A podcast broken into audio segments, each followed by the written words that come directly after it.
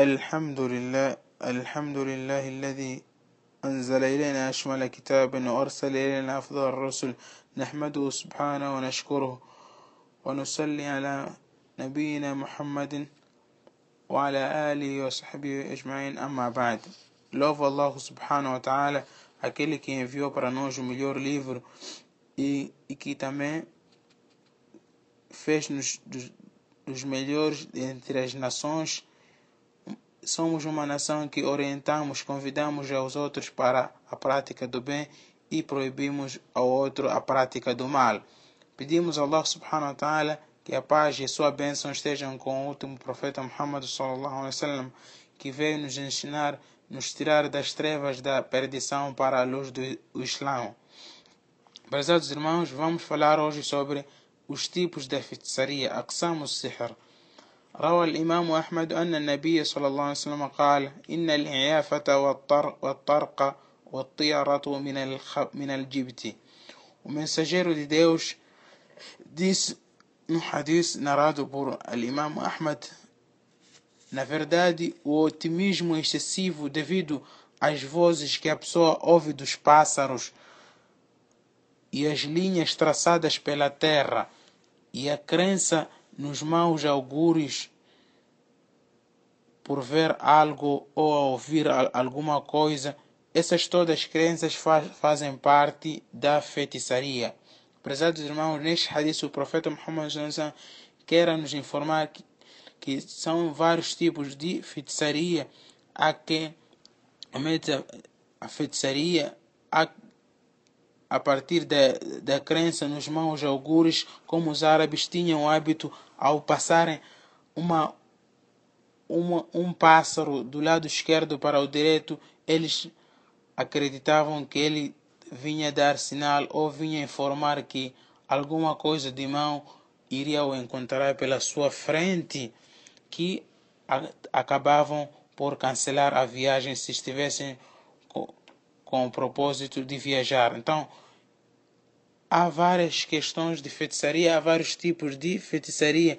Então, a feitiçaria resume-se em a pessoa definir que sabe o invisível, aquilo que acontecerá posteriormente, enquanto ninguém sabe do invisível senão Allah subhanahu wa ta'ala. Então, essas crenças nos mãos augures que há alguma coisa de mal que acontecerá, o, o optimismo excessivo devido às vozes dos pássaros, tudo isso faz parte da feitiçaria.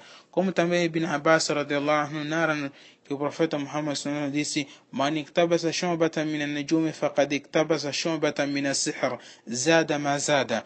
Quem aprender algo da astrologia, então esse considera-se que aprendeu um ramo da feitiçaria ou da magia. De toda vez que ele for aprender, terá o pecado por isso de salientar aqui que há algum conhecimento da astrologia que é benéfico e que não é, não é proibido no, na Sharia, como é o caso de a pessoa ter o conhecimento sobre os astros para poder saber a entrada da hora do solat a partir da, da, lua, da lua, do sol e do, das estrelas, como também saber a direção do Qibla.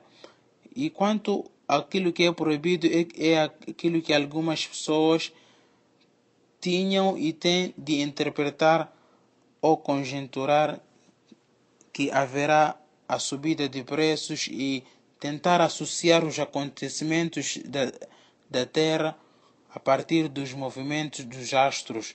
Querem dizer que neste ano haverá muita morte, neste ano haverá problemas sérios disto e daquilo por causa da, daquela estrela ali movimentou-se para outro local. Então, isto é que é proibido, proibido prezados irmãos, no conhecimento da astrologia.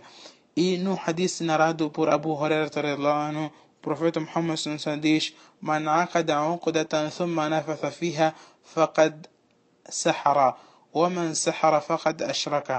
Quem fizer um nó na corda e seguidamente soprar nele, então este está fazendo uma parte da magia, e quem faz a magia incorre no ato do shirk. Deus diz: o شَرِّ النَّفَّاثَاتِ فِي الْعُقَدِ diz, diz, procura o refúgio de ti, ó oh Allah, contra o mal das sopradoras dos nós. É também uma parte da feitiçaria da magia em que o, o o feiticeiro usa os nós enquanto estiver distante do enfeitiçado ou da pessoa que deseja fazer o, o encantamento ou, ou provocar um encantamento e feitiço para ele, ele leva algumas nós de cordas e sopra nele pedindo aos ajuda aos gênios, aos, aos demônios para poder dar efeito o seu feitiço. Então, este também é um tipo de feitiçaria ou de magia, prezados irmãos. Como também existe um outro tipo de, fe de feitiçaria chamado Ashabada, onde o feiticeiro cria uma imagem nos olhos das pessoas diferentemente da realidade do objeto, como aconteceu com os feiticeiros de Faraó na era de Musa, salam, na era do profeta Moisés. Eles trouxeram suas varas e as suas cordas, mas quando lançaram para o chão, pareciam as cordas e as varas, pareciam enormes serpentes. Allah subhanahu wa ta'ala diz-nos sobre isso فإذا حبالهم وعصيهم يخيل إليه من سحرهم أنها تسعى Eis as suas cordas e suas varas que, por magia, lhe pareciam colear. Verificamos aqui que, na, na história de Moisés, que eles lançaram as suas cordas e suas varas que pareciam, nos olhares das pessoas, pareciam grandes cobras ou grandes serpentes a colearem, enquanto que realmente tratava-se de meramente de cordas e varas.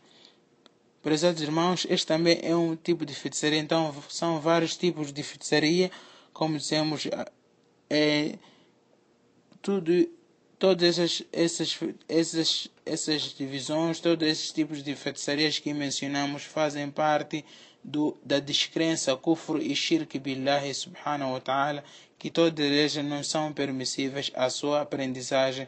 E esta é uma questão que falaremos mais no áudio seguinte sobre a sentença, o hukumu da aprendizagem do feitiço.